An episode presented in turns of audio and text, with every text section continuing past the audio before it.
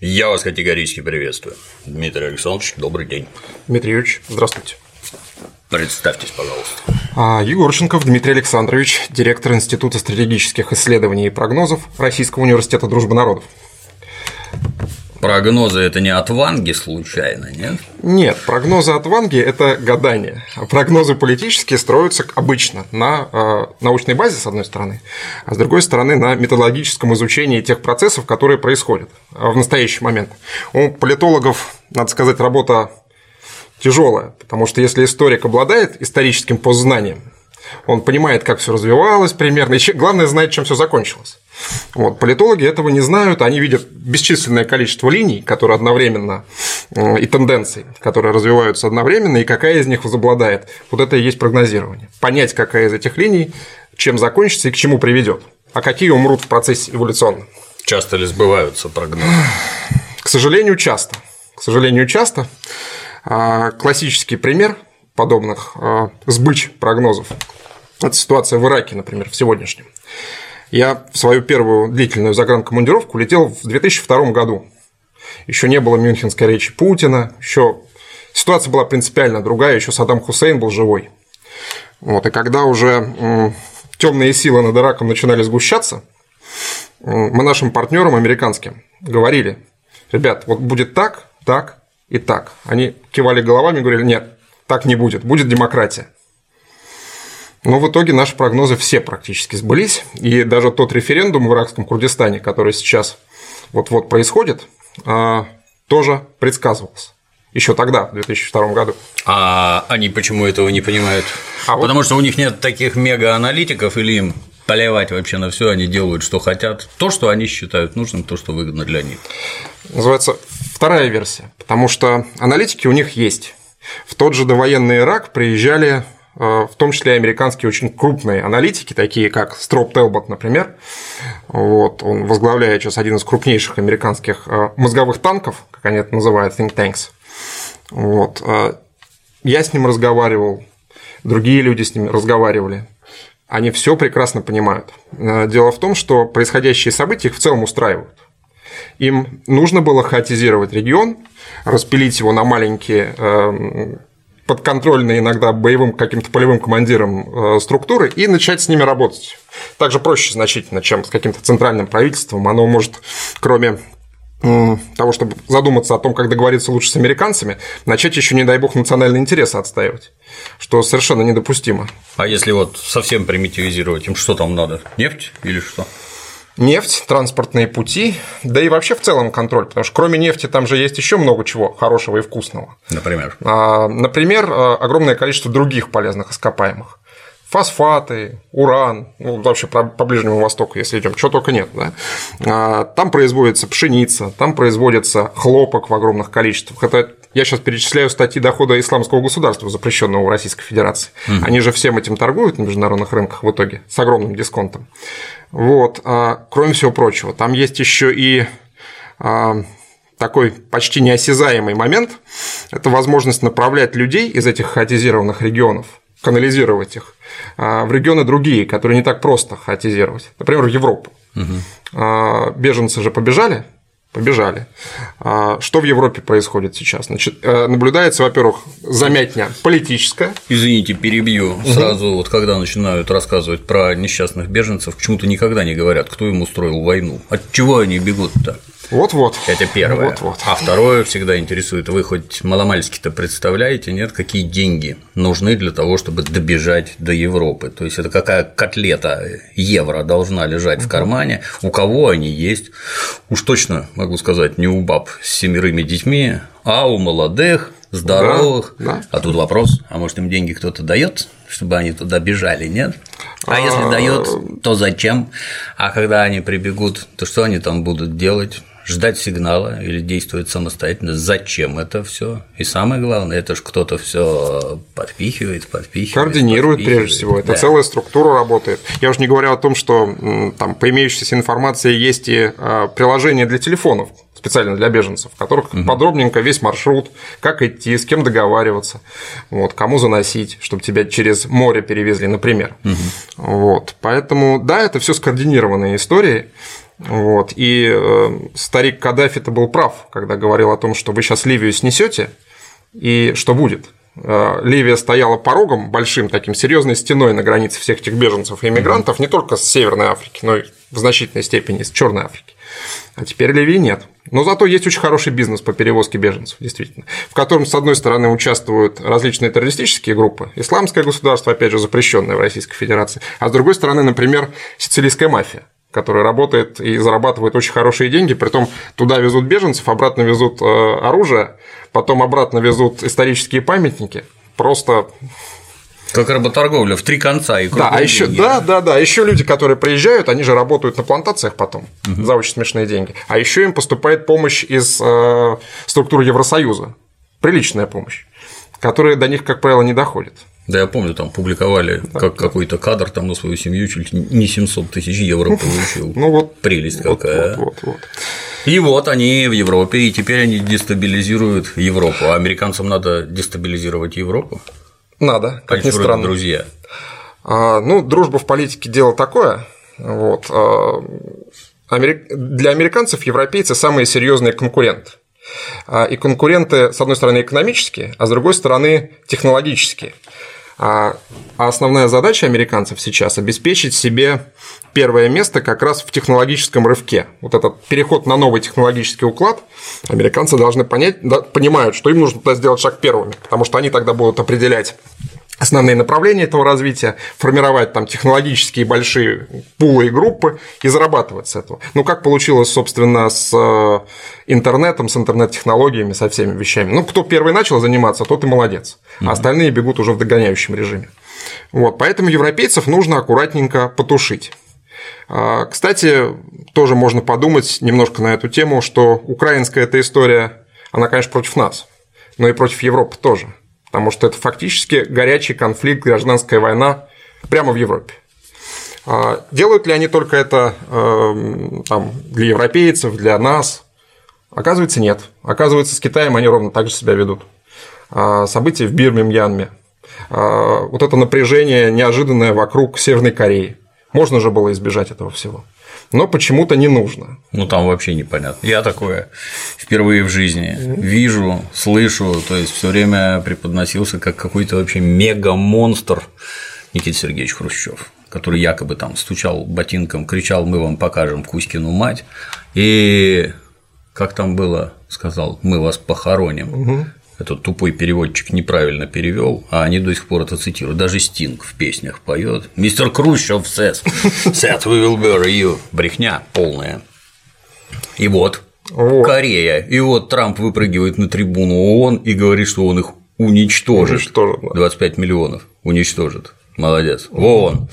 Красота вообще. Ну, очередной президент мира. Да, вот. да. Все американские президенты, как мы помним, помним, приходят с обещаниями прекратить войны, угу. заняться внутренними вопросами. Потом, видимо, им приносят папку. Вот Приходят себя, да.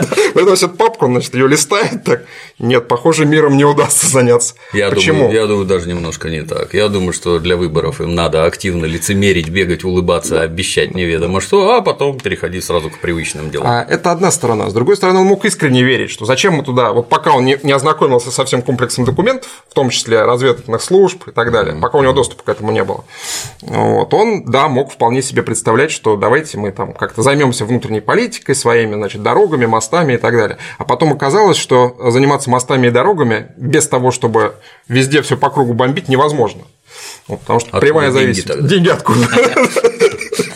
Вот. Поэтому приходится ехать в Саудовскую Аравию и говорить, ребят, либо бомбы, либо вы нам платите. Это прекрасный, кстати, да, момент. Да. Если они такие добрые, хорошие и живут за океаном в полной безопасности ото всех, зачем такая армия, такой флот и настолько чудовищный военный бюджет? Тут же давайте рассуждать, что там капитализм, все устроено сообразно, разумно, угу. рационально. Вот эта вот рациональность применительно к армии, она зачем? Зачем на нее тратить такие чудовищные деньги? И тут же ответ: наверное, оно деньги приносит обратно. Конечно. Здесь мы бомбим, а оттуда бабло течет. Вот так хорошо. Тут есть еще одна интересная ветка размышления. Ведь когда Советский Союз был а, фактически уничтожен нашими западными партнерами, американцами в первую очередь, а, мы же отовсюду ушли.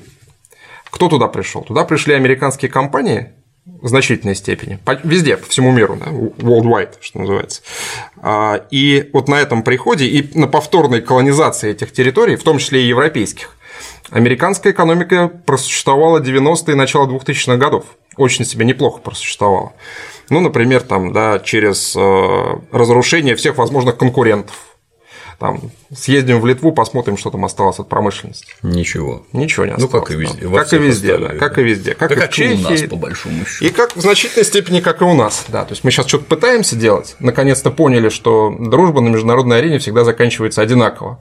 Из двоих дружащих остается, как в фильме Горец. Только один. Да, да. Поэтому э, и главное, что этот процесс не заканчивается никогда. А, дождаться такого момента, когда у нас вдруг с Америкой все будет вообще замечательно, и дружба, или даже с Китаем, или даже еще с кем-то, вот, невозможно, не будет такого. Вот, всегда есть высокая конкуренция. Тем более сейчас, когда э, у нас про глобализацию уже очень много говорили, оказалось, что глобализация не работает конкуренция все равно жесточайшая остается между вот этими региональными центрами силы, такими гравитационными центрами. Соединенные Штаты, Китай, а, часть Евросоюза, Россия. Ну, там в догоняющем, конечно, немножко режиме, но тем не менее. Я когда-то читал книжки про историю Италии. Италия, как известно, не смогла организовать единое государство. Это ж были такие мелкие княжества, вокруг. Но им невыгодно было до определенного момента. И не надо, да. И не только невыгодно, а глядя на то, у меня вот в голове сложилась картина, что это территория, на которой растут пузыри а в пузырях сидят люди с ножами. Значит. И вот как только один пузырь начинает надуваться больше всех, то из соседних пузырей его сразу начинают тыкать, тыкать, и давай это, слышь, аккуратнее, и пузырь приспустился, и тут приспустился, и тут, и вот много-много пузырей. А сделать так, чтобы из этого образовался один огромный пузырь, могучий, они в силу вот внутренних обстоятельств не смогли. А маленькие пузыри всегда слабее, чем один большой, несмотря на то, что до поры до времени вам там весело и уютно. А может прийти чужой пузырь да. который вы не проткнете, и он вас сожрет просто-напросто. И вот мне всегда интересно, что наши сограждане в массе они считают, что вот конкуренция в бизнесе это замечательно, это ведет, ведет там к снижению цен, увеличению производительности, там и всякое такое. А между государствами нет никакой конкуренции. Государства добрые. Задаешь вопрос, а почему ты считаешь, что они добрые? Ну, потому что они так говорят, они добрые. И вот уже Обама Нобелевский лауреат, развязав три войны, убив немыслимое количество народу, какая-то шизофрения в головах у граждан. А, ну, причина этой шизофрении понятна. А, мы на каком-то этапе, ну, нам объяснили, что идеология это не нужна и вредна. Что идеология это что-то страшное, даже в Конституции записали, что ни одна идеология не может быть государственной. Кроме антисоветизма. Про это э, на тот момент вообще умалчивалось. Это сейчас мы начинаем по знаниям понимать. Вот. А у наших коллег-то с этим все нормально абсолютно. Они на каком-то этапе думали, когда они с Советским Союзом значит, бодались, они действительно говорили, что идеология плохо, идеология не нужна. А потом оказалось, даже все теоретики американские начали говорить, знаете, идеология – это плохо, когда это догма. Вот. Но общество не может развиваться без системы целей каких-то определенных и плана выполнение каждой из этих целей, четкого плана. У американцев этот план, мне кажется, есть. Какой? Как он выглядит? Вот. А, этот план а, по-прежнему выглядит так, как его обозначила госпожа Хиллари Клинтон. Крукет Хиллари, как ее называет Трамп, она такая скрюченная Хиллари. Она вот. многозначная и жуликоватая. И жуликоватая, да, при этом. Вот. Она же сказала, что наша основная задача – сохранить лидерство любой ценой. Они понимают, что это лидерство под угрозой, его надо сохранять. Но цена при этом не важна. А насколько не важна для Хиллари, как для важного представителя американской элиты эта цена, мы можем вспомнить по тому, как она реагировала, например, на убийство Каддафи. Это «We came, we saw, he died», и дальше ржание было такое. Лошадиное. Лошадиное при этом, да, абсолютно. По всей видимости, она христианка, там еще что-то. Конечно, конечно, образованный человек, да. Э, вот, абсолютно в этом смысле выражающий те принципы, которые внутри голов американской элиты сидят. Не надо, не надо здесь никакими заблуждениями страдать. Вот, поэтому сохранять они лидерство будут любыми возможными средствами, возможно, военными средствами и невоенными, так называемыми мягкосиловыми средствами, про которые, вот, кстати, у меня в книжке очень много написано. Позвольте, Позвольте. взглянуть. Дмитрий Егорченков «Необъявленная война. Россия в огненном кольце». Так-так. Про что книжка? Про все? А, ну, почти все книжки про все, потому что автор излагает все, что у него в голове обычно. Или Акын. Вот. Но в данном случае не совсем так. А, книжка про то, как а, не военные средства угу. борьбы на международной арене активно используются и будут использоваться против нашей страны, в частности. Было тоже некоторое сомнение у людей, особенно когда Трамп приходил сейчас к власти, говорил, что все, цветные революции закончились, их больше не будет. Трамп же обещал. Угу. Он обещал, что больше цветными процессами заниматься не будет. А, но казалось, что тоже как с войной, так же и вот в этой сфере не получилось. Зарекалась свинья известную субстанцию не есть. И оказывается, что на бюджет 2018 э, года есть такая структура американская BBG. Угу. Это Совет э, по информационной политике, который возглавляет официально госсекретарь Тиллерсон в данном случае. Там целый список людей уважаемых внутри. Вот на борьбу с российской пропагандой, с Россией в целом, и на работу э, таких структур BBG, как Радио Свобода, Голос Америки в России, выделяется больше на 80 с небольшим миллионов долларов на следующий год. Угу. То есть не меньше, а больше. А интересно, случайно это не связано с выборами президентскими в нашей стране? Ну, совершенно случайно. Даже как-то вот не задумываешься, да. Вот. На а самом-то деле они хотят нам добра. Конечно. Как известно. Но в своем понимании. Хотят, чтобы у нас было лучше. Вот, поэтому все эти процессы продолжаются, они продолжаются и на федеральном уровне, что самое опасное, на региональном уровне. Потому что после известных болотных событий угу. есть такое понимание, что американцы а, зареклись только в одно место бить да, постоянно. И вспомнили пример Советского Союза, когда у них получилось через территориальные окраины, национальные окраины Советский Союз растащить. Угу. Примерно то же самое, видимо, они планируют и против нас. Замечательно у них получается в городе Екатеринбурге. Там есть такой либеральный мэр Евгений Ройзман, известный угу. борец с наркоманией, который готов все американцам сдать, поддержать их во всем. И вообще там красота. Леха Навальный туда ездит. Да, постоянно, да. И вот сейчас в марте тоже там были очередные попытки, значит, они тренируются. Это такие независимые mm. лидеры общественного мнения, независимые. Абсо- Ведут нас к добру.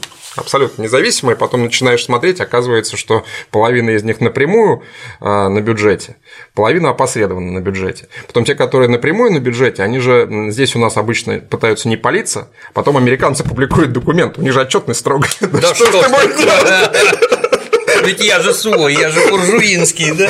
Вот. А про Екатеринбург в книжке тоже довольно много написано. Я как раз на примере Екатеринбурга показываю, как самые разные механизмы используются. Это и общественные организации, и различные и работа с элитами, в том числе там через, э, например, через Генконсульство Соединенных Штатов, когда людей приглашают просто на разговор. И что-то им говорят. Никто, правда, не знает, что. Что-то сомнительно, что никто не знает. Туда же всякие люди попасть могут. Ну, по крайней мере, да, в публичном поле это не светится. Но задачку свою американцы пытаются вот, вот так решать теперь.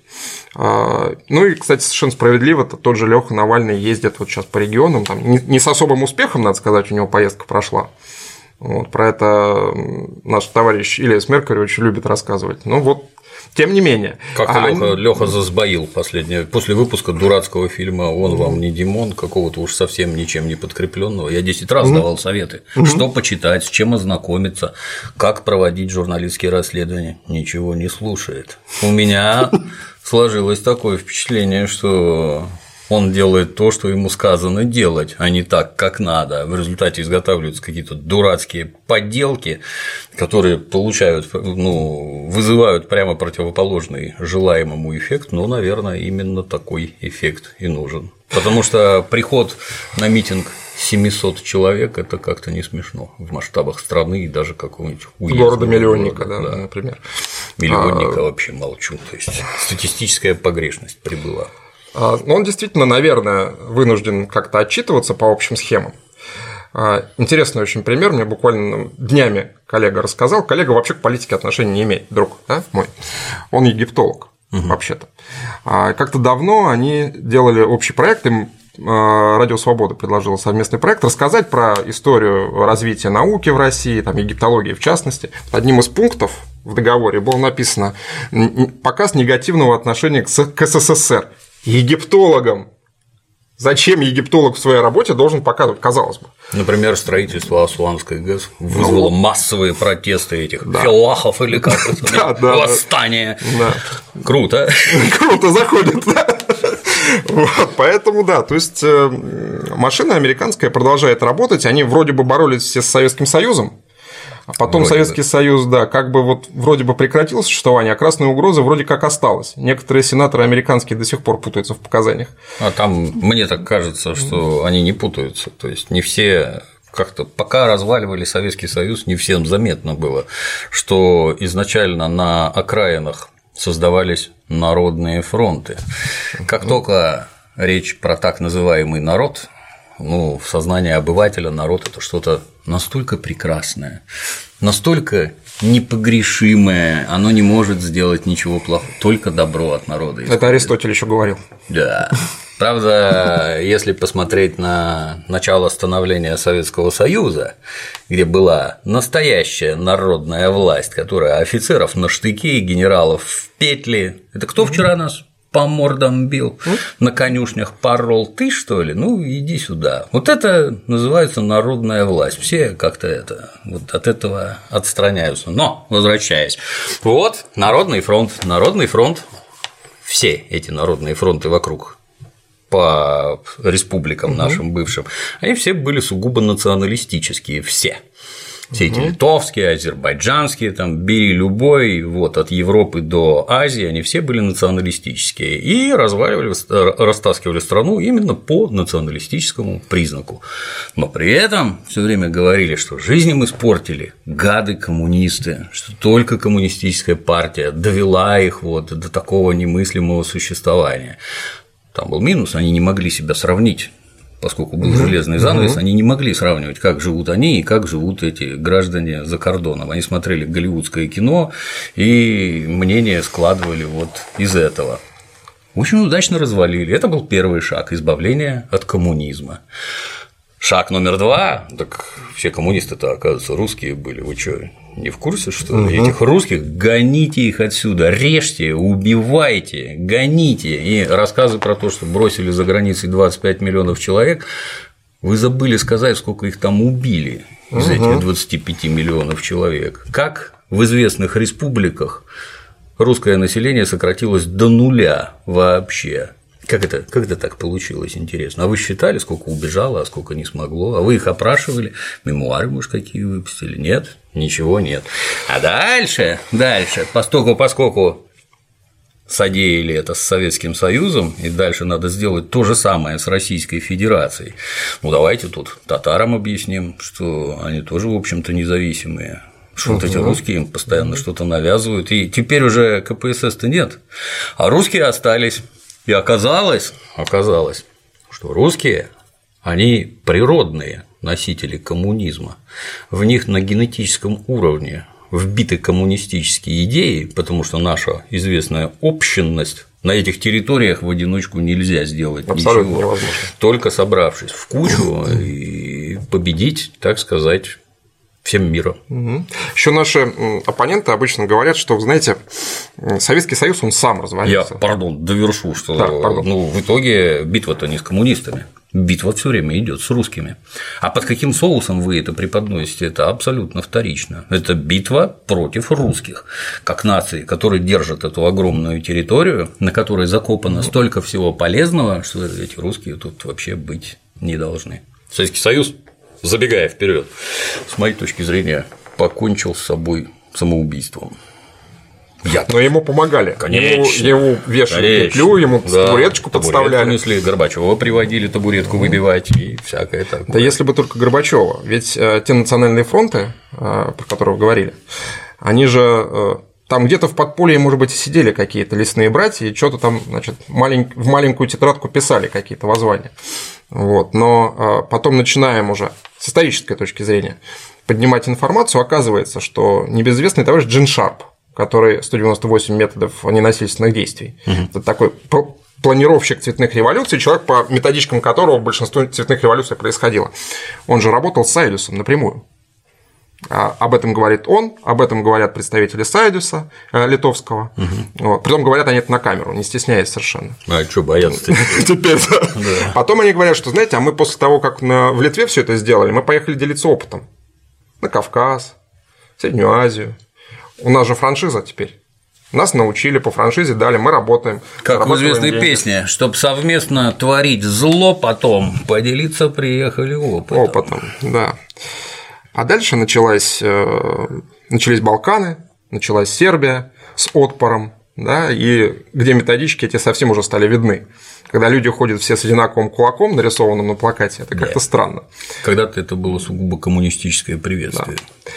А, так эти люди Даже это серьезно, украли. Да, они серьезно изучали опыт э, теоретиков классических наших, да, угу. и, и Ленина, и Троцкого в значительной степени, потому что как раз из троцкистских ячеек эти люди очень многие из них вышли. Поэтому они понимали, о чем речь. Я вот, кстати, как-то был в городе Сан-Франциско, будучи яростным любителем книжек, я все время хожу по книжным магазинам, забрался там в книжный магазин. И вдруг, к собственному удивлению, обнаружил, что я хожу между полок с коммунистической литературой. Ну, как-то одно дело, понятно, когда в Гаване ходишь, и там угу. продают иностранцам Конституцию Кубы на испанском языке, это утирая ностальгическую слезу, такого, до такого догадаться могут только вот коммунисты. А тот Сан-Франциско цитадель фактически, и сплошняком вот шкафами стоит коммунистическая литература, ну да что ж это такое. Принялся там угу. посмотреть, поглядеть, а она вся, вот вся, от начала до конца троцкистская. Там нету никакого ленинизма, никакого угу. сталинизма, только Лев Троцкий. Как это так? Почему они его так любят? Отв... Если да, отвлечься, да. в чем ну, причина? Им очень близка а, версия о том, что революция не имеет конца, вот, и что в ходе революции надо последовательно освобождаться от всего вообще. А. как американская пресса же свободная, она в рамках этой свободы освобождается последовательно от всего. Сейчас уже от правды освободилась. Вот. Потом, видимо, Был просто ну, потрясен, ну. что это такое. Потом увидел фотку Чубайса на могиле Троцкого. А это к чему интересно? А у нас еще сериал выходит в этом году про Троцкого, говорят. А, так. Константин Хабенский, по-моему, играть его будет. Он Молодец. после Колчака решил, решил за Троцкого взяться. Вот, поэтому... А, кстати, по поводу национальных окраин начали говорить. А, тема Уральской республики угу. опять оживает. Ну, Она в начале 90-х жила. Совсем недавно там был какой-то сибирский язык, который на русский не очень угу. похож. Сибирская угу. автономия, и вообще по Уралу все это надо отколоть, потому что зачем это Москва, непонятно. Нужно совершенно. А, а, например, на Радио Свобода создаются отдельные редакции, которые вещают, там, например, а, на башкирском языке. Угу. Идель свобода, тра-та-та. Вот, и на, на татарском, например, да, еще на каких-то, на, на региональных языках различных наших самых. Ну, это ключевое, mm мне так кажется, для mm разъединения вы все mm должны говорить на разных языках. Все. Конечно, конечно. С одной стороны, ну, а с другой стороны, ну как, если какой-нибудь Ющенко, если я правильно помню, начинает орать, что русский язык – это язык блатника и матерщины, вот бандитские песни угу. и чернейшая брань, а вам не надо на нем говорить. Ну, наверное, это объединению это не способствует. Запрет преподавания русского языка в украинских школах угу. повсеместный что характерно. Ну, давайте, а здесь татарский язык начнет у нас расцветать, а здесь еще чего-то. Потом можно будет переводить на латиницу. Да, а тут весь ужас-то, ну, на мой малопросвещенный взгляд в другом, что есть так называемая культурная гегемония, когда вы создаете какой-то настолько мощный культурный продукт, ну как в Советском Союзе было, угу. там Мосфильмы, Ленфильмы, они такие фильмы снимали, что Узбекфильм с этим боролся с трудом. Его спонсировали, он там что-то делал, но вот шедевров такого калибра, как Мосфильм, он физически производить не мог. Не было угу. творцов такого калибра. А это задавало культурную повестку всей стране. Все смотрели именно эти фильмы, именно их обсуждали, на них равнялись там и прочее, и прочее. А что теперь? Все, что снимает Мосфильм, оно вызывает отторжение даже внутри России. Вот какой-нибудь помойный викинг, например. Обращали внимание, кстати, там равноапостольный князь Владимир, который постоянно бухой, обожравшись мухоморов, кого-то там насилует у православных. Не снимая штанов и сабли. Не снимая штанов, да, и не отстёгивая У наших православных никакого, так сказать, этого резонанса не вызвал. Вот какой-то очередная там мелодрама в стиле сопли с сахаром Матильда, ну это костюмированная мелодрама, ни о чем, мягко говоря, вызывает взрыв каких-то эмоций там. Это лишь бы про Октябрьскую революцию никто ничего не говорил. Такое чувство, что все заранее продумано, поставлено, истерика, скандал, взрывы, поджоги, только про дедушку Ленина не вспоминаете. Каяться надо. Каяться. Матильда, сериал Троцкий и сериал Парвус еще угу. тоже планируется. Это как, на чьи деньги Ленин якобы, устроил революцию. Да, якобы. Да, да. Не будем вспоминать эти фразы Ленина, что с Парвусом ни в коем случае мы встречаться не должны с этим человеком. Ну зачем такое зачем? вспоминать? Это же... Сейчас виднее, кто с кем встречался и всякое. Ну так э, если российская или уж совсем, так сказать, русская культура не может дать никакого образца для подражания, она не способна просто ничего выдать, ни фильмов, ни книг, ни сериалов, ни песен, ни... все это отторгается даже внутри России, то а к чему эти национальные не окраины, а самая сердцевина, как Башкортостан, Татарстан и прочее, а к чему они стремятся? Что нас должно объединять, если общего даже культурного пространства нет, не говоря про идеологию? Да, и здесь тоже э, встает вопрос, а у наших партнеров, оказывается, есть такое пространство, и оказывается, Голливуд э, регулярно снимает патриотические фильмы. А, да. Я вам страшное скажу, угу. Дмитрий Александрович, что Голливуд не просто патриотические фильмы снимает, Голливуд снимает фильмы, которые хавает весь глобус. Вот. Неважно, вот. где показывают Арнольда Шварценеггера и Брюса Уиллиса. В Малайзии, Австралии или в Папуа Новой Гвинее. Все видят, что Арнольд Шварценеггер прекрасен, и Брюс Уиллис прекрасен. И если Арнольд с Брюсом Уиллисом бегают по территории чужой страны, как, например, в художественном фильме «Неудержимые», которого вышло три части, по-моему, угу где ветераны спецслужб, не будучи государственными службами, но по заданию американского правительства вторгаются незаконно на территории суверенных государств, без суда и следствия убивают там тех, кого они считают нужным. Пачками Да, да, кого считают нужным убить, а все зрители Папуа Новой Гвинеи, например, смотрят и восторгают, ну как здорово, эффекты слова, какие фразы, записывай, цитируй туда-сюда. А на вопрос, а это вообще как нормально, да, вот происходящее суверенное государство, внесудебные расправы, расстрелы какие-то, непонятно кого, непонятно зачем, художественный фильм Рэмбо 4, где О, а. Сильвестр из крупнокалиберного пулемета там бошки грузовиками солдат просто отстреливает. Это, это как вообще? Это нормально? Ну, он же хороший, и Сильвестр, и Брюс, и Арнольд, они же хорошие, а значит, они делают доброе дело. Вот, так сказать, корень. Смотрят по всему земному шару, это не какое-то дурацкое этническое кино, интересное в двух аулах, потому что они понимают, о чем речь. Это суровый культурнейший код, который понятен всем, а идеи внедряются такие, какие надо. Потом еще выходит э, оскароносный Морган Фриман, да, и говорит. Знаете, Россия на нас Ему, напала. Извините, их 241 год демократии, он бы сидел вот голый до пояса хотя бы с железным ошейником на шее и с цепью и рассказывал бы о том, как они демократию shining example там. Но они, конечно, проговорились в этом ролике. Это ролик сняли, напомним нашим зрителям, Комитет по расследованию России. Вот не действий России, не там вмешать, а просто по расследованию России. Всё. Они проговорились о том, что Советский Союз был разрушен, и теперь э, агент КГБ Путин угу. решил отомстить Соединенным Штатам. Это же проговорочка. Кто разрушил тогда? Если Путин вдруг начал мстить Соединенным Штатам, кто разрушил тогда? С чего бы это все? Свобода слова – великая вещь. Дай дураку рот открыть, он сам про себя все расскажет. Вот, конечно, это все э, очень смешно, но при этом очень печально, потому что уезжая первый раз на Ближний Восток, вот, я видел Ирак довоенный, я видел Ливию довоенную, там, и Алжир, Тунис и так далее. Сейчас большинство из этих стран отсутствует в принципе.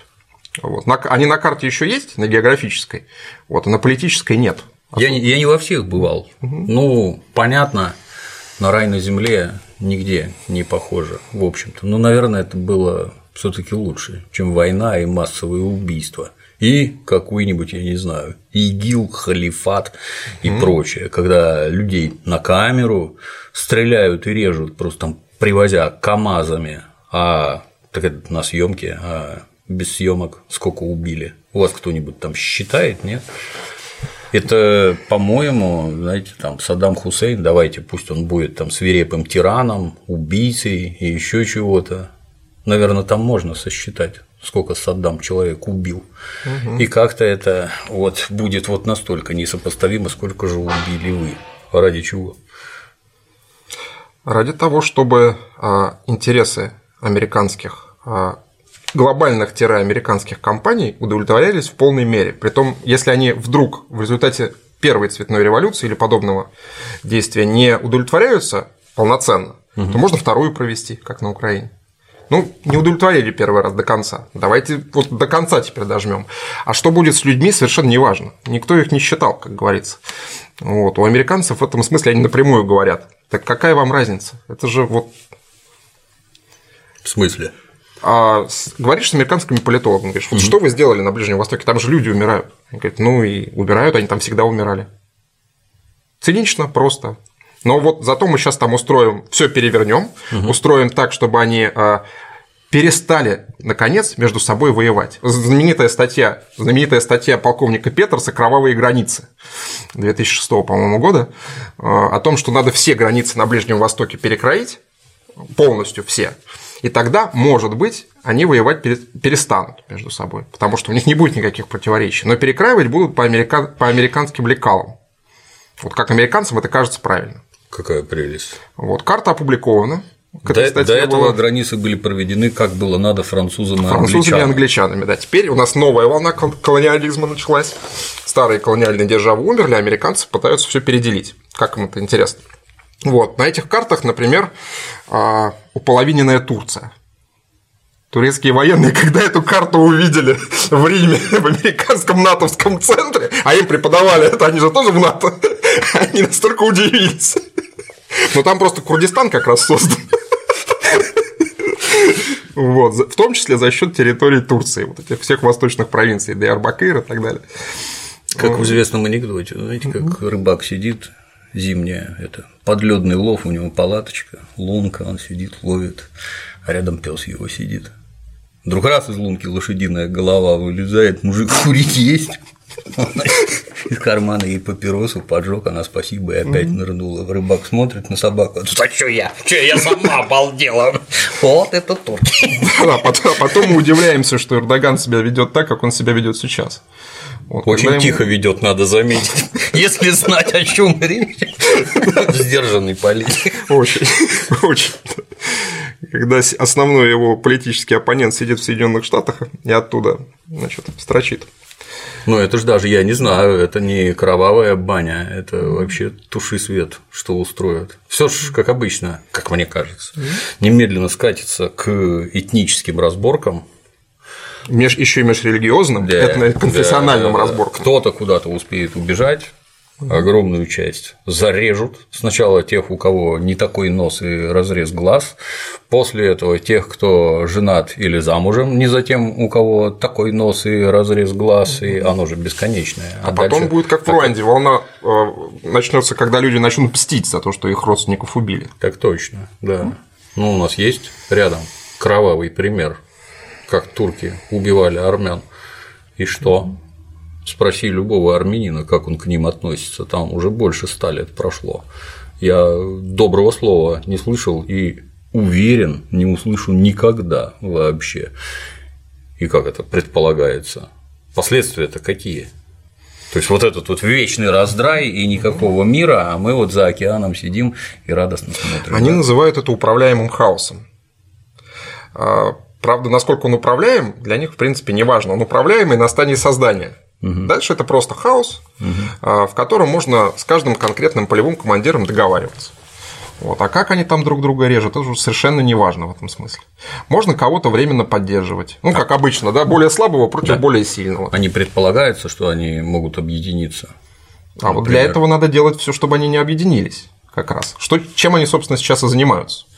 А, поддерживая различные оппозиционные группы в той же Сирии, а, происламское государство. Вот я посмотрю сейчас еще, видимо, нервы заканчиваются у наших военных в хорошем смысле слова, и они начинают потихоньку публиковать вещи о сотрудничестве американских спецслужб с исламским государством. Для многих открытие. Угу. Да. Вот. А, при этом самое главное, самые главные доказательства этого сотрудничества, оно же уже давно опубликовано. Город Мосул был такой, да. который сейчас вот буквально недавно героически штурмовали. Вот. Взяли, кстати, нет, Взя... я ну, так, так да. и не услышал. Да, да. как-то так тихо взяли, то ли взяли, то ли не взяли. Вот ну, как видимо, там да. 1030 убили. А там ковровыми бомбардировками, да, просто да. это делали. Или, или просто не считали, ну что их считать. Угу. Вот, а когда этот город попал в руки исламского государства за одну ночь, угу. Оттуда просто вышли америка... Э, иракские военные, подготовленные американскими э, службами, угу. притом вышли без оружия. А, как, оставили. Да, как иракские генералы, которых начали свои же иракские потом э, политики спрашивать, сказали, ну нам из центра в Багдаде пришло указание выйти без оружия. Они там оставили оружие и материально-технического обеспечения на пехотную дивизию. А танки, хамви, все, все, все, все, все. После чего исламское государство невероятно поднялось в военном смысле. Вот. А оно из кого вообще состоит? Это бывшие иракские военные или какие-то религиозные фанатики? Или это одно и то же? Там э, серьезный такой конгломерат уже сложился. С одной стороны, действительно, есть америк... Э, военные иракские Саддамовской армии, офицеры, прежде всего, которые там оказались не потому, что они такие поклонники э, исламистских идей, а потому что, когда американцы Саддама Хусейна скинули и повесили, в стране началась вы не поверите, дебасизация. Что-то напоминает нам очень. Да. Партия БАС. Да, да. партия БАС, э, основная партия. Все люди, которые были в партии, а военные офицеры все были в партии, все. вот, э, их никуда на работу не брали. Например. Отлично. Например. Отлично. Они все люди военные и с оружием. Там еще до войны у каждого в доме лежало по два автомата. Ну, вот, почти официально. Угу. Вот. И люди начали искать себе применение. Семьи надо было кормить. А тут приходят люди, говорят, а мы вас возьмем на работу. Вы хорошие специалисты, вы обучались в том числе в советских вузах. У вас правильное представление стратегии, тактики организации военных действий. А, значительная часть этих людей пошла. Дальше туда сбежались все возможные террористы, условно, в кавычках, да. вот, которые в регионе были. Их много было. Прежде всего суннитские, конечно, да, здесь мы про них говорим. А, люди приехали, там, если посмотреть карту, откуда люди приехали в исламское государство, ну, весь регион, угу. от Марокко до Центральной Азии и наших республик в том числе. А, приехали часть европейцев, которые часть приехала воевать, а потом и европейцев, европейцев, и потомков э, иммигрантов угу. из арабских стран. Как правило, это второе поколение людей, которые уже забыли, зачем они в Европу приехали, и их потянуло на приключения с одной стороны. А с другой стороны, они тоже себя не могли там найти в рамках той экономической системы. Им надо было заработать, тем более, что деньги давали. Они приехали работать иногда там сантехниками, какими-то специалистами, там, медиками и так далее. Вот. Все эти люди там собрались. А дальше к ним приехали советники, судя по всему. Если мы поглядим на ролики, которые исламское государство снимает, ну, это же хорошее голливудское качество. Да, да, это да. там закат, море, да. хорошая техника. Вот. Приехали эти люди тоже, часть за деньги, часть по поручению, я так подозреваю. Вот. И все это начало работать. А такой терроризм 2.0, который еще вышел на самообеспечение по итогам. То есть им сначала, конечно, вот такими подгонами, как в Мосуле, помогали. Угу. А дальше они начали зарабатывать с тех территорий, на которых они, э, собственно, были, и которые они захватывали, за счет контрабанды нефти, контрабанды органов, контрабанды, вот вся линейка там целиком. Угу. Угу. Даже, наверное, э, краснокнижные животные тоже попадают. Вот. Э, продавать все активно, что есть на территории, просто снимать и продавать. В Алеппо, например, Алеппо же был промышленным центром Сирии очень серьезным. Вот. Там почти все оборудование было демонтировано и продано. В Турцию в основном. Турки тем самым и оборудование за полцены получили, и еще убили себе конкурентов фактически в области легкой промышленности. А в Сирии хорошая была легкая промышленность. Вот. А люди начали зарабатывать очень серьезно. А зарплаты по местным меркам сумасшедшие были а, у всех, а у хороших специалистов вообще сумасшедшие. А с ними еще, представляете, борются. Американцы несколько лет подряд борются, ничего сделать не могут. Ну что ты будешь делать? Потом выходит э, доклад в прошлом году, по-моему, э, в конце года вышел доклад Конгресса о том, что у Соединенных Штатов нет э, концепции и стратегии борьбы с исламским государством. Пишут открыто по борьбе с финансированием исламского государства. Не понимают как. Вот. А, а дальше наша Минобороны говорит, а вы знаете, а почему-то там спецназ американский на позициях исламского государства присутствует. Вот материальные Никто не знает, а спецназ там. Да. Почему эти люди там? А, и на этот вопрос можно ответить. Американцы же готовили э, оппозицию сирийскую, условную, на базах в Иордании, там, в Турции, вооружали, готовили, забрасывали в Сирию. Из них процентов 98 уходило сразу в ИГИЛ, в исламское государство с оружием, угу. со всеми делами. А, наверное, среди них были и э, завербованные люди, в чистом виде завербованные э, ЦРУ, например, у которых тут, кстати, юбилей 70 лет. Угу. Вот. Наверное, через этих людей можно было передать приказ на атаку российских полицейских в Сирии сейчас. Угу. Наверное, можно, никаких проблем с этим нет. Вот, так что терроризм международный тоже стал одним из инструментов внешней политики Соединенных Штатов. Можем сейчас об этом говорить вполне откровенно. Ну, как-то круто получается. Раньше, я не знаю, несмотря на всю мерзость, но какие-то края были вообще, и как-то все старались придерживаться. Уж если помогали афганским душманам, которые у нас теперь внезапно стали маджахедами. Угу. Маджахеды – это, если я правильно понимаю, это борцы за веру, да? За веру, при том джихад в большей степени душевная вещь, чем борьба с оружием. Да. Вот душман – это по-русски враг, в общем-то. Душман мне как-то гораздо ближе. Никакие они не баджахеды. И вот там тихонько как-то им помогали. Какой-нибудь Савик Шустер, будучи, по всей видимости, кадровым сотрудником ЦРУ, шастал там, потом прибыл в Россию тут нас просвещать, угу. дальше убежал на Украину, где участок поважнее.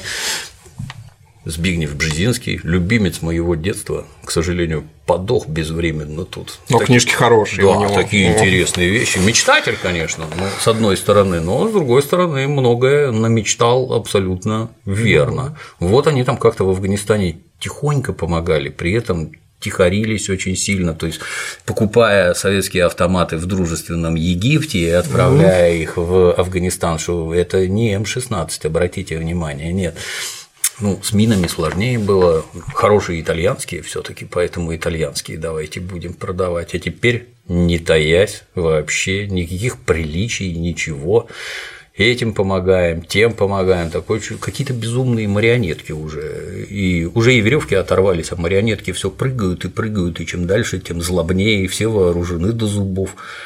Вы чего хотели-то? Непонятно. А как же обещанная демократия? Где же она? Выборы из двух и более кандидатов. Ну, демократию уже мы понимаем как выбор из более двух кандидатов и так далее, да? Американцы, может быть, воспринимают демократию в классическом понимании. Они же вот говорят, что они потомки там римлян и так далее, у них вся система по римскому образцу выстроена. А там демократия была немного другая. Или древнегреческая демократия, например. Далеко не все голосовали, и далеко не всех пускали. Только рабовладельцы, да. вот, вам вариант демократии. С душманами, да, вообще никто не скрывался, тоже Сбик ездил туда, фотографировался с этими всеми товарищами, с Усамой в том числе. Они все там познакомились на этих американских тренировочных базах в Пакистане, эти люди. Воевали против Советского Союза, потом Советский Союз закончился. Они все тренированные, с оружием, привыкли получать деньги хорошие. А американцы говорят, знаете, вы больше не нужны. Что значит не нужны? как, как не нужны? Дальше сами. Вот, они в 90-е годы эти Ну ладно. Да, попробовали сами. Там тот же Усама бен Ладен уехал, например, в Судан заниматься, как он говорил, строительными проектами. Там, правда, почему-то тоже совпало, в это время резня шла страшно. Вот. Занимался строительными проектами. А потом оказалось, что есть другие люди, которые готовы платить за э, реализацию своих фантазий внешнеполитических, например, из стран Персидского залива, у которых денег много, ума они, в общем, тоже поднабрались в американских и британских вузах и почувствовали себя, ну, как бы деньги же решают, значит, Конечно, надо да. под себя выстроить систему. Тем более, что американцы не особенно против. Вот, там плотные связи между элитами саудовскими, там, катарскими, американскими, никто их никогда особенно даже не скрывал. Вот. Начали работать. Потом случайно оказалось, как-то вот в расследовании, э, значит, следователь вышел сам на себя. В ходе следствия. В ходе следствия. Оказалось, что эти Вы скрываете медицинские тайны. Вот, вот, оказалось, что они могут еще и грохнуть башни-близнецы. Да. А дальше оказалось, что с ними э, бороться-то можно, но лучше все-таки опять попытаться поставить их под контроль чем, видимо, американские спецслужбы и занялись. Притом разные спецслужбы начали ставить, у них же много разных структур американцев, начали ставить свои э, структуры под контроль. И в Сирии бывали моменты, когда представители ЦРУ с представителями АНБ вели прямые боестолкновения. Ну, как получается так. Ничего не попишешь, у всех разный интерес, в том числе финансовый. Осваивают бюджеты. Конечно. А вот наши туда ездят из наших этих представителей наших мусульман, причем достаточно много, это уже десятки тысяч человек, а потом они едут обратно к нам, оснащенные передовыми знаниями и умениями. А чем это нам грозит? Я думаю, что именно это понимание стало одним из решающих а, при принятии решения о том, что все-таки их там надо на месте уничтожать, в том числе наших, угу. которые туда приехали. Потому что если все люди приедут назад, ну, мало не покажется никому. Для того, чтобы устроить лоу-кост э, теракты, вот, или там какой-то регион поднять на уши, не нужно десятков тысяч. Достаточно десятков иногда, ну, сотен, хорошо, человек. Вот, поэтому э, четко представляя себе, что эти люди там, они там получают опыт, они там получают финансирование, они учатся просто как надо воевать. Вот, наше, э, наше руководство приняло решение, что надо в Сирии все-таки помочь уже наконец-то Асаду и уничтожить, заодно уничтожив вот этих всех товарищей, которые э, с неизбежностью просто пойдут э, на Центральную Азию, если они победят там, им надо расширять. Они уже карту свою исламского государства нарисовали э, с Испанией, Крымом, всем нашим Северным Кавказом и так далее. Вот, поэтому расширяться они все равно будут. По Волжье входит. Да, на некоторых картах и по Волжье как раз тоже захватывают. Вот, поэтому начали их там уничтожать. А, а у нас же с Центральной Азией со Средней Азией. История-то какая? У нас границы-то с ними есть, конечно, но они проходят по границам Советского Союза. Вот. А дальше, считай, если эти люди пересекли границу в Таджикистане, то они, в общем, довольно спокойно могут двигаться дальше на север. Малыми группами, по одному, никаких проблем нет. Транспорт, поехали. Если они в Европу приезжают, и никто их там особенно не... то через Среднюю Азию они пройдут легко совершенно. Вот из Сирии они уже сейчас передвигаются активно в Афганистан, готовят себе значит, лежанку. В Сирии как бы уже не получилось, угу. и американцы их, в общем, перестали по большому счету поддерживать. Ну, зачем на проигрывающую сторону ставить? Это какая-то бессмысленная трата ресурсов.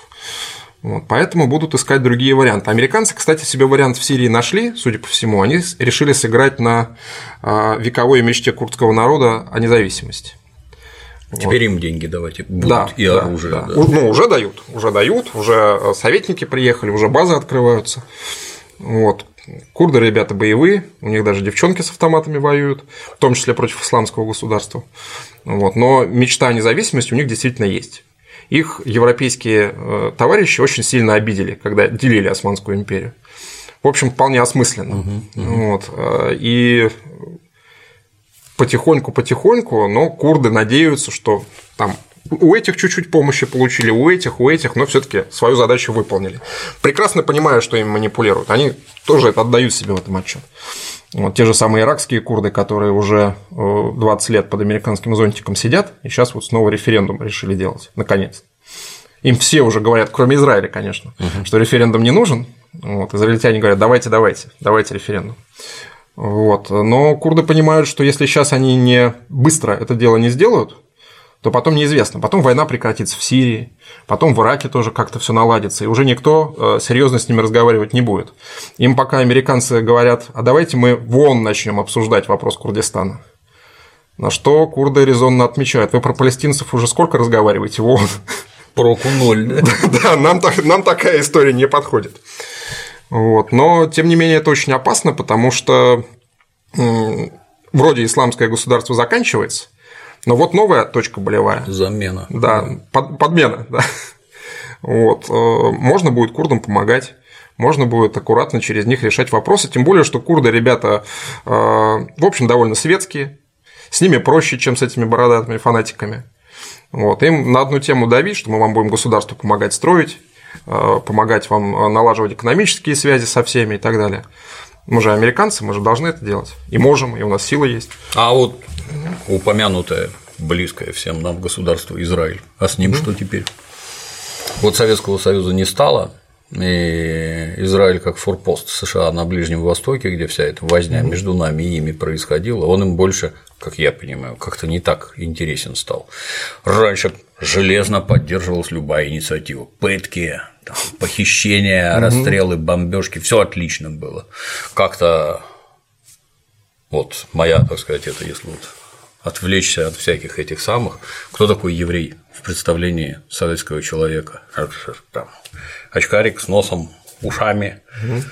скрипка, арифмометр. В Израиле все по-другому. Ученый и еще чего-то. Когда все убежали в Израиль, внезапно оказалось первое, кроме того, чтобы пилить на скрипке и сверлить зубы, кто-то должен рыть канавы. И внезапно среди евреев образовались специалисты по рытью канав. Дальше оказалось, что надо воевать. И вдруг вчерашние эти скрипачи с арифмометрами проявили себя, как я не знаю кто вообще, свирепые, военные, отлично обученные, подготовленные, хитрые, потому что евреи.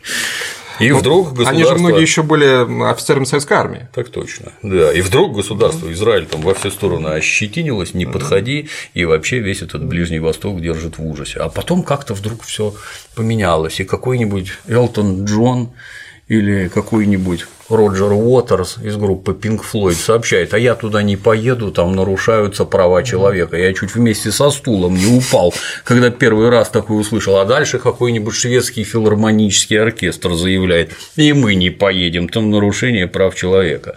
То есть, но лично мне это не видится как инициатива отдельных персонажей, это все строго по щелчку. Сегодня у нас политика поменялась, мы вас больше не любим, ваш Израиль и вас вообще.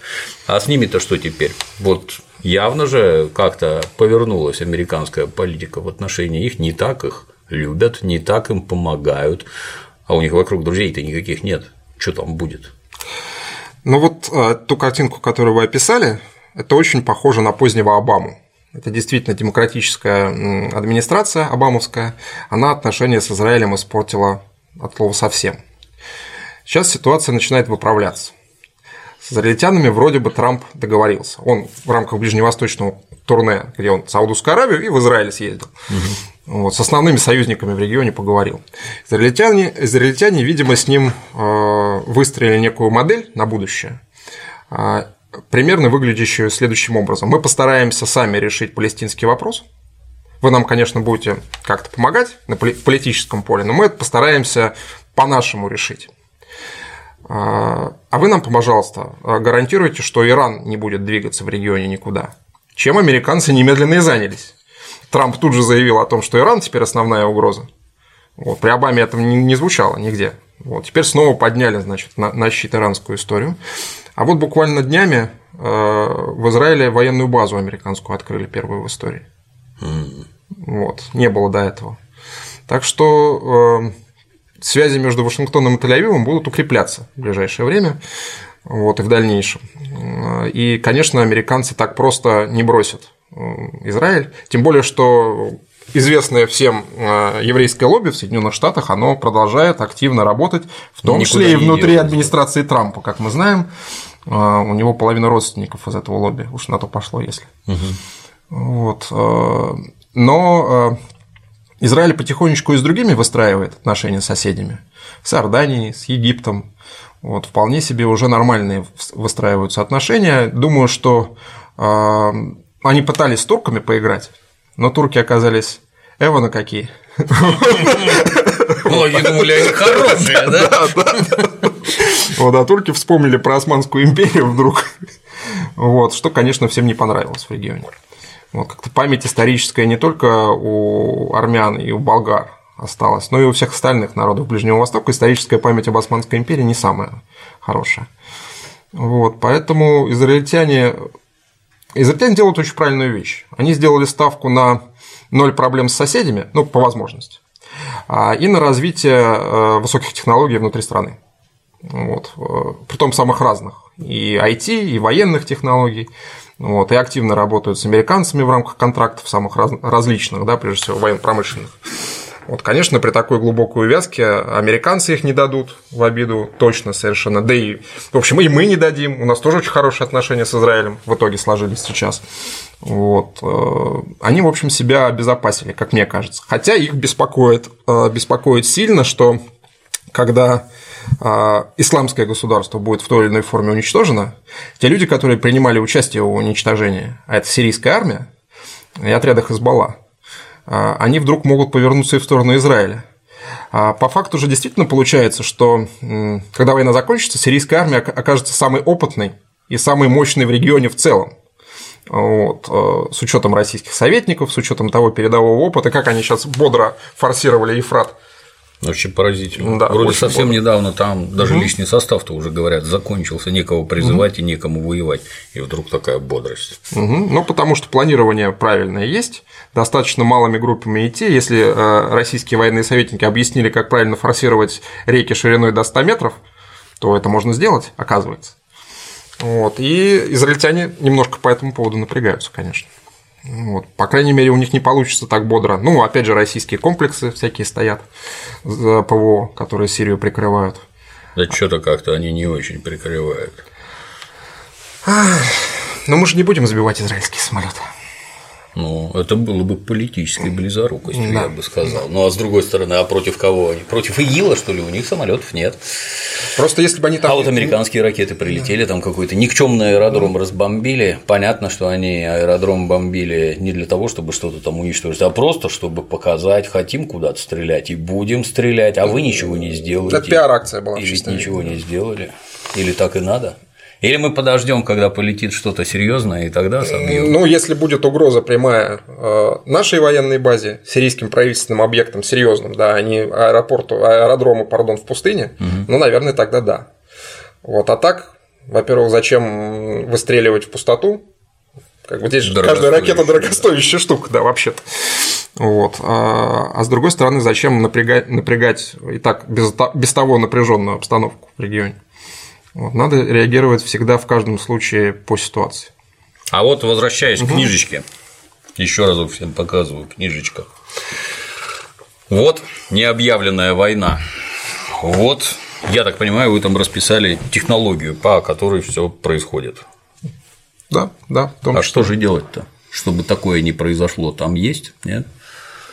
А, ну, во-первых, на этот вопрос частично отвечает вообще о ситуации. Отвечает подзаголовок, который мы долго с издательством выдумывали, вот, про огненное кольцо. Все же про огненное кольцо помнят, но это же часть стихотворения Демьяна Бедного, вообще-то, а, которое звучит, э, первая четвертица звучит следующим образом. А, Еще не все сломили ему преграды, еще гадать нам рано о конце. Со всех сторон теснят нас злые гады. Товарищи, мы в огненном кольце. Демьян бедный точно знал. Ну, в общем-то, да, базы НАТО, они угу. практически по всему периметру России. Раньше Советского Союза, угу. а теперь Россия. И все ближе, ближе. И если раньше они были дальше, то теперь вот хохлы рвутся в НАТО угу. изо всех сил эти, ну, я не знаю, природные предатели, наверное, которые ими руководят в настоящий момент их так сказать, народные избранники. А нам-то что делать? А, ну, первое, что нужно делать, это не втягиваться в прямое, как мы уже сказали, военное э, противостояние с ними бессмысленно. Э, у нас разные ресурсы, разные масштабы. Вот. Нам надо отвечать, как президент говорит, асимметрично. Вот. Что мы и делаем? Развивать э, новые технологии, в том числе военные, совершенно не скрываясь. Зачем? Все в мире делают это, и нам надо делать, иначе мы отстанем. А, но это полбеды. А вторая часть, нам нужно заниматься активно собственной экономикой. А, потому что значительная часть этой войны, не объявленная, она идет в экономической сфере. А, и как только мы а, подумаем, что мы уже американцев догнали, например, угу. вот тут-то мы и отстанем. Вот нужно постоянно, то есть модернизация не заканчивается никогда. Только при таком понимании можно идти в ногу. Да? Если чтобы стоять, надо очень быстро бежать. Да. Вот примерно так мир сегодня развивается. Для этого нужно может быть, э, подумать о том, чтобы вообще пересмотреть внутреннюю структуру развития российской экономики. А, например, подумать о том, что просто как сделали в свое время южные корейцы, прекратить вывоз капитала из страны. У них же тоже была эта проблема, когда Южная Корея развивалась на первом этапе. Вот у них тоже местный олигархат начал активно деньги значит, отправлять. Ну, потом их собрали и объяснили, что так делать не надо. Многие... А кто не понял, тот выпал из окна. Многие не в курсе, что все это время в Южной Корее была жесточайшая военная диктатура, и никто вообще никого ни о чем не спрашивал. экономические чудеса обеспечиваются вовсе не свободой слова, не демократией, а упорным, тяжелым да, трудом. Да, каждодневным. Следующая ветка – это э, работа с собственным обществом. Потому что если у тебя нет своей идеологии и своей пропаганды, в хорошем смысле слова, у тебя будет чужая неизбежно. Вот. Может быть, Голливуд, это может быть что угодно, либеральные ценности, гей-парады, гей-парады, mm-hmm. что угодно. Вот. Поэтому эту идеологию нужно вырабатывать. Она не обязательно должна на государственном уровне, указом президента, да, с завтрашнего дня у нас чучхе. Вот, вот этого не надо. Вот. Но мы должны четко понимать, в каком направлении движется страна, какие основополагающие принципы развития страны.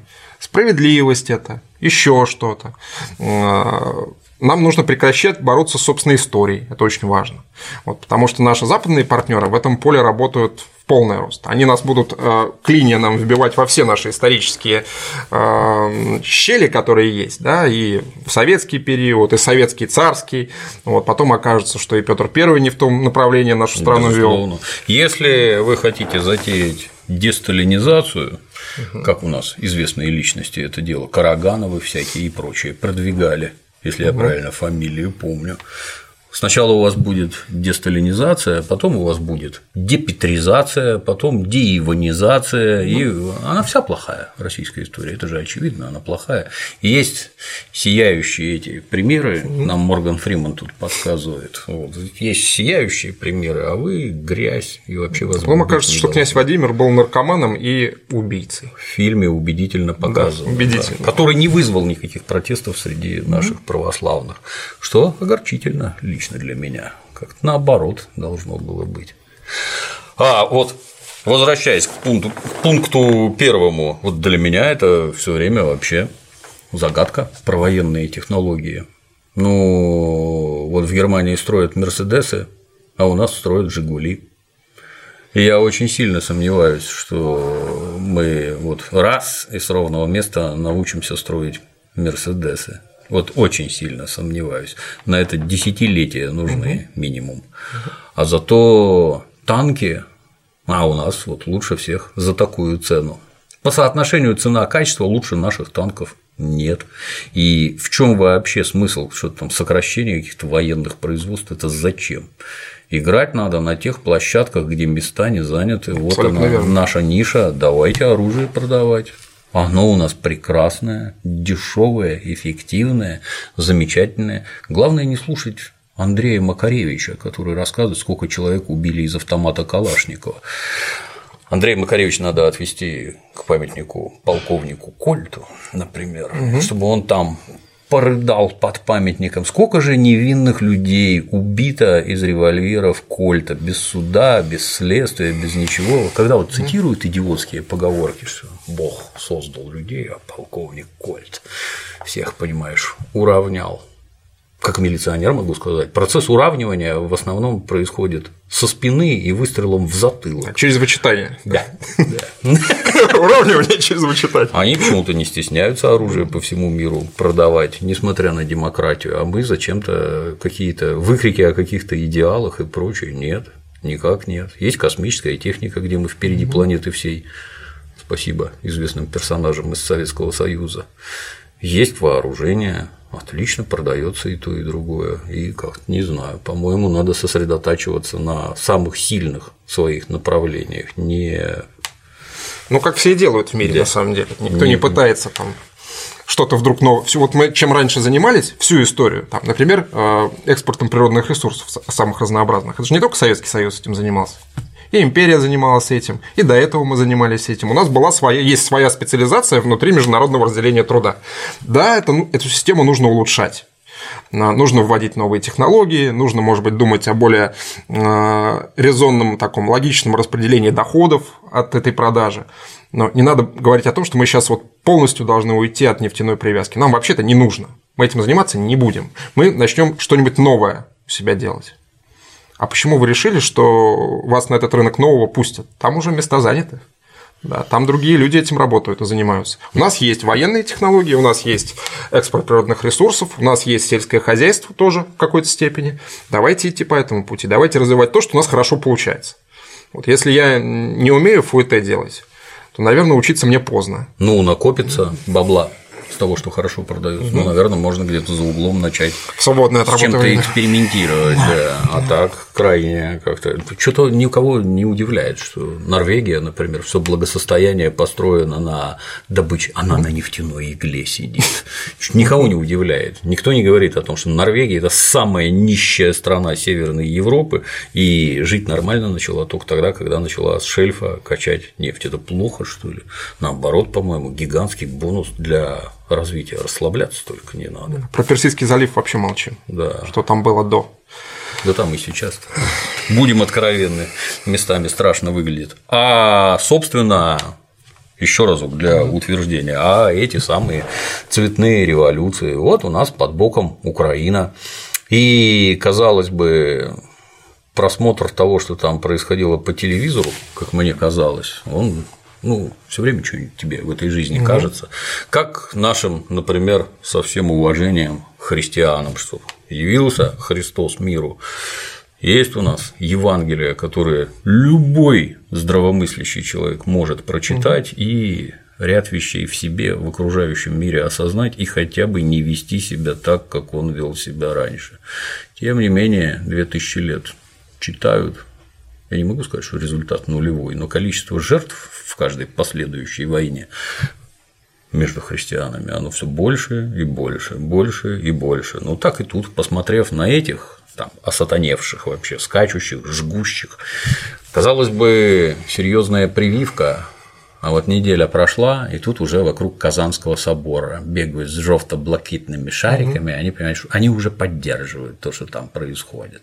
Не то местная диаспора, не то еще кто-то. То есть это откровенная зараза, которая несет смерть государства, угу. безо всяких этих самых. Это смерть государства. А смерть государства это всегда гражданская война. Что делать, чтобы этого не произошло? Ну, во-первых, э, перестать мучиться таким предположением, ни на чем не основанным, что у нас-то такого быть не может. Очень часто говорят, ну нет, это же Украина, но у нас-то не может быть такого. Это вот мне все время интересно. Эти, вот эти люди, которые заявляют, что мы один народ, вы в зеркало смотритесь Юлы Палы, это вы, уж если на то, вы сами это утверждаете, это вы, это у вас происходит в вашей стране, угу. которая волей судеб просто искусственно отрезана, а у вас, значит, не может быть. В нашей стране чудес, по-моему, может быть абсолютно все. Да может и покруче быть с учетом да. Э, этнического, конфессионального состава нашей страны и так далее. Вот, поэтому это первое. А второе, конечно, нужно серьезно, и этим, в общем, сейчас э, мне кажется, начали довольно заниматься системно, а, работать с основным контингентом этих цветных революций, а это, конечно, молодежь. Это студенчество, это школьники. Вот потом работать начали одновременно и государство, и с другой стороны начали. Тот же Алексис, который работает, значит, теперь, теперь со школьниками. У него не получилось с креативным классом. Да. Теперь надо попробовать на школьниках. Это же очень опасная тенденция. Он себе выращивает фактически боевые отряды, которые не сегодня, но лет через 10 могут выстрелить. Вот. А это нас возвращает к теме о э, серьезной молодежной политике. О молодежной политике, которая не ограничивается исключительно важными и полезными, но недостаточными а, а, форумами различными международными, а, студенческими угу. и молодежными, или там внутренними форумами региональными какими-то. Вот, а системной работой через создание а, ну, например, системы международных, э, системы молодежных организаций, серьезных. А, не будем говорить, что это должен быть, должна быть пионерия и комсомол. Но что-то в этом есть, честно говоря. Есть Наверное. Известная карикатура, где известный персонаж стоит перед пожарным щитом. Это не наша карикатура, вражеская. Ну как, пожарный щит, ящик красный, закрыт стеклом. На щите на стекле написано в случае опасности разбить, а за стеклом висят серп и молот. Печальная карикатура, но очень жизненная. Вы ничего нового-то не придумали. Обратите внимание, что никакие эти наши, не наши, идущие вместе, которые ушли неведомо куда все вместе, нагло назвавшие себя там молодой гвардией, еще чем-то. То есть это меня вообще просто. Я не знаю. Ну, это разрозненные структуры, которые не имеют, э, не имеют общей цели, а общество, лишенное цели, и цветовую дифференциацию штанов не может правильно да, выстроить. Да, да, да. Вот, поэтому... Что, кстати, не смешно. Многие не понимают. Ну, это не смешно. Да. А вы что будете делать? А мы будем на них плевать. А зачем плевать? Молодой. Не понимаю. Да, фильм очень, очень серьезный, на самом деле. Вот. А, ну и параллельно создавать а, то, чего у нас тоже сейчас мало и не хватает, это система популяризации политических и научных знаний активно. С одной стороны, а, просто научных знаний, потому что тот уровень фальсификации истории, фальсификации физики, биологии, антропологии и всего Плоская прочего. земля. Да, плоскоземельцы, да, вот эти все люди. Это, это одна часть проблемы. А вторая часть проблемы, что люди с таким э, кастрированным сознанием, они дальше начинают в политической сфере себя вести адекватно, да, адекватно их представлениям о плоской земле. Вот. э, И Вот, поэтому распространение э, политических знаний, пусть даже через уроки политинформации в школе. У меня, например, были еще уроки политинформации, я поскольку пионером успел побывать. Вот. Я не могу сказать, что э, я много помню из этих уроков политинформации, но я совершенно точно э, знаю, что я после этих уроков школьной политинформации начал воспринимать газеты, например, и читать, что там написано очень внимательно. Вот. Может быть, там раз в неделю, ну так, что-то читать. Угу. И начала система в голове складываться. Вот, нас никто в школе там не заставлял, это уже был поздний, поздний Советский Союз, само собой, там какой-то мощной идеологической проработки не было. Но нас потихонечку приучали к тому, что ты э, очень молодой человек, но ты живешь в рамках общества. В этом обществе есть вот такие принципы, вот такие моральные, этические, политические взгляды. Вот. И это общество должно самопродуцироваться, да, постоянно обновляться. И общие интересы. И общий интерес, разумеется. Вот. Если оно не обновляется, начинается то, что происходит на Украине когда э, часть элиты просто ну, сегодняшней элиты молодых людей, элиты я не в каком смысле это люди, которые лучше кого-то, да, а люди, которые занимаются конкретными вещами какими-то очень серьезными в рамках общества, потому что общество всегда идет вперед за кем-то.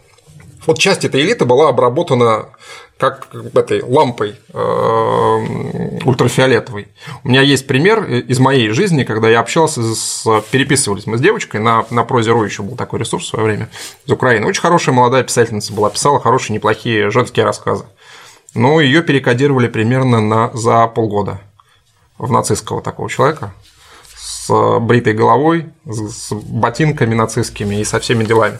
У нас не все, не все помнят. У нас в начале 90-х было абсолютно то же самое. Абсолютно. Вот один в один. Ничего другого. Я, собственно говоря, первый раз, глядя на вот эти беснования на Майдане, только тогда до меня дошло, что родной отец испытывал, глядя на то, что творили с Советским Союзом, Советским Союзом угу. при его крушении. Раньше было непонятно. А так, ну вот я трудился на Литейном дом 4, метро, Чернышевская, угу. выходишь, там стоит РНЕ в полном, так сказать. Они там черная форма, портупеи, башмаки. Вокруг них бегают подростки. Подростки не в форме, еще не положено. Но а там вся улица Каляева, угу. известного террориста, угу. а ныне Захаревская, она с одной стороны там мрачные узилища, а дальше училища военные идут. А в военных училищах там тиры, спортзалы. И вот эти подростки в ботинках, берцах, они все бритые, значит, у них там специальная одежда каких-то этих угу. идиотских брендов, которые они одобряют. И через одного у них там какие-то белые шнурки в ботинках, которые символизируют убийство кого-то, видимо, расово неверного. Угу а они идут в спортзалы, они там тренируются, стреляют, дерутся, какую-то там примитивную тактическую подготовку проходят. Все было. Все было ровно то же самое. И как там нас по краю пронесло, вообще непонятно. Ну, дети они не помнят, они не видели ничего, в общем-то. Да даже если и видели, большинство ничего не поймет. Ну, как-то печально. И всего-то и надо. Ее же не пытками, эту девочку, угу. да, не, да, не электрическим током были. Пару, били. пару книжек, да. Просто поговорили. Поговорили. Да, вот убедительно. И вот ты уже мерзкая нацистская харя. Я вчера в книжном магазине э, в городе Ленинграде видел книжку. Знаете, как называется? Ариец и его социальная роль. Вот такой толщины. Красивое издание, очень классно. Я тут был не так давно, пару недель назад в Москве на книжной ярмарке. Да, масса стендов. Есть mm-hmm. даже уголок черной сотни. Там сидят крепкие парни, предлагают продукцию. Я настолько заинтересовался, что даже ни одного названия запомнить не смог, так удивился, но тоже вот представлено, да, в наличии. Вот, а, а при этом а, внятной другой повестки мы пока представить не можем обществу. Возвращаясь к пионерам, ну хорошо, хорошо, да, пусть пионеры будут плохие потому что они будущие коммунисты. Пусть они плохие. А что вы дали? Хотя бы что-то, ну вот минимально полезное. А может быть лучше. А оказывается, вообще ничего. Ни полезное, ни лучше, ни хуже. Вообще ничего нет. А как это вы совершенно верно заметили, весь этот вакуум мгновенно будет заполнен какими-нибудь помоями и заполняется. Я вот непрерывно с детьми в интернете общаюсь. Ну, дети – это в моем понимании до конца института, ну, да. примерно лет до 25, пока они работать не начнут, деньги зарабатывать, детей не нарожают. Это должен, столкнуться с реальной действительностью. Пройти какой-то вот жизненный опыт приобретет, тогда он начинает думать как человек, а не как малолетний дебил. Ну вот с ними общаешься, ну это же караул. То есть вообще ничего в головах нет. Там не то, что дерьмо налито, там абсолютная пустота и беготня за козлом-предводителем. А мне нравится, что Вася говорит. Я Васе доверяю. Ну, круто. Ты этому ты не доверяешь, а этому доверяешь. А почему? А мне нравится, что Вася говорит. Ну, круто. А чем это подтверждается? Они там все время. А пруфы? Есть у тебя пруфы? А у Васи-то какие пруфы? Ну, Вася вот так интересно рассказывает, как Лёша, например. Да, вот интересно да. рассказывает. Ну, нравится, кругом воры, нравится. понимаешь, вот воры, у нас ничего не происходит, все кругом воры, менты за три копейки всех арестовали, кругом бандиты, их подослали, еще чего-то там. Ну, как-то это, парни, а хотя бы зачатки критического мышления есть? Нет, никакого. Плоская земля, вера в Господа, еще чего-то там, все свалено в одну кучу и ни малейших проблесков. Лично я не вижу просто. Никто ими не занимается, никому они не нужны. Есть, скажем так, вот, например, если взять небезызвестный нам YouTube, там есть так называемые лидеры общественного мнения, ломы, лом, лом. сокращенно, да. Ну, как правило, это вот какой-то чудовищный дегенерат. Я, я даже не знаю, приличного слова нет. Вот школьный класс, в нем разные дети. У них всегда вот сообразно выстраивается иерархия. Есть умные, есть сильные, кто-то кого-то угнетает, кто-то что-то может сказать, кто-то не может. Они там вот ранжирование, уважение туда-сюда. А тут вот такое чувство, что это дети вылезшие вообще из-под шконок откуда-то, которые никогда нигде не имели права ничего говорить, никто их никогда не слушал, а тут они вылезли, так сказать, получив там выход на публику, несут такую ахинею, все это там перемежается трехэтажным матом, и скотством неприкрытым. И это да, а дети еще, они же все в протесте. ну, это нормально. Отрицая взрослых, А что им может предложить родное государство? Ничего. Я довольно много общаюсь с э, молодыми ребятами, студентами. Сейчас э, летом несколько раз был на территории смыслов на Клязьме. Там тысячной аудитории, основные вопросы, которые приходят от людей, после там выступаешь, что-то рассказываешь вот, про внешнюю политику, про все это. Основной, основной вопрос, а вы нам скажите, а что делать нам? Так точно. Вот. А для молодого человека очень важно понимание, что он должен делать, в какой системе координат он живет. Книжка «Что делать» была написана не просто так. Э, вот. Там для молодежи того времени кратко и ясно объяснили, а как надо думать. Потому что перед, в том особенно перенасыщенном информацией мире, в котором мы живем, э, молодой человек, ну, чисто физически, ему очень тяжело выбрать какую-то правильную линию. То тут у взрослых у взрослых закипает. Да. Вот. А для молодого человека это почти нерешаемая задача. И если он э, из авторитетов видит только вот подобных ломов, которые с грацией э, американских пасторов что-то вещают периодически, ну просто вот эмоционально, вот, он и привыкает верить именно таким людям, а не людям, которые готовы аргументированно ему что-то доказать, а, во-первых. Сейчас, конечно, никто на веру принимать не будет твои слова в основном. Вот. Но доказать так, чтобы он, а, это понял, и, б, не убежал в ужасе от этого. Вот, потому что, к сожалению, очень часто люди, выходят, выходя перед э, молодежной аудиторией, начинают а, сейчас расскажу э, ближневосточный анекдот. В советское время еще приехал лектор общества знаний, знания в Йемен выступать перед э, йеменскими коммунистами. Вышел, по-русски говорит, ну, товарищи йеменские коммунисты, Бога нет. Вот, переводчик говорит, я не буду, не буду, не буду это переводить. Ну, как по-арабски будет, Бога нет. Я не буду это переводить. Ну как? Ну, Аллах Фи. Товарищ коммунисты, Аллах Мафи. Товарищ коммунисты встали и вышли, йеменские все. Вот, лектор общества знания тоже в 24 часа уехал, конечно. Вот, у нас очень часто подобная ситуация, когда выходит человек перед молодежной аудиторией и вот сообщает что-то подобное. И люди просто встают и уходят. Вот, а все-таки нужно пытаться не на их языке разговаривать, но на понятном им языке. И говорить о тех проблемах, которые для них важны, для молодых людей. А это далеко не всегда совпадает с, ну, скажем, с нашими проблемами, которые у нас с вами. не да. совпадает. Да. Вот. И прежде всего очень важно еще отвечать на их вопросы. Диалоговость крайне важна. А, вы абсолютно верно отметили, что этой диалоговости не хватает. А, молодежь тянется к общению, тянется к возможности задать вопрос, пускай неправильный, пускай там глупый с, их, там, с нашей точки зрения. Но а, если они не будут получать ответы на эти вопросы, они пойдут искать ответы в интернете. И я вас уверяю, они их там найдут. Совершенно точно найдут.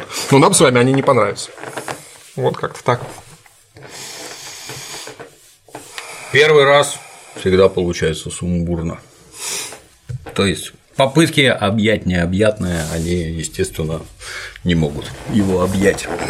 Но, тем не менее, книжечку, я надеюсь, оставите для зачитки. А я вам ее даже подписал. Ох, ловка. Зачитаем. Ну, лично мне было очень интересно. Не знаю, публика, как правило, разделяет мои интересы. Долго никак встретиться не могли, извиняйте, жизнь такая. Надеюсь, это только первый раз дальше уже будем двигаться по неким вполне конкретным темам. Да, можем про международные отношения по частям говорить. Да. По регионам, по теории. Я кофе попил, поэтому я много говорю. В следующий раз пить не буду, говорить буду сильно меньше, будем слушать вас. Спасибо, Спасибо. Дмитрий Александрович. Спасибо, Очень интересно. А на сегодня все. До новых встреч.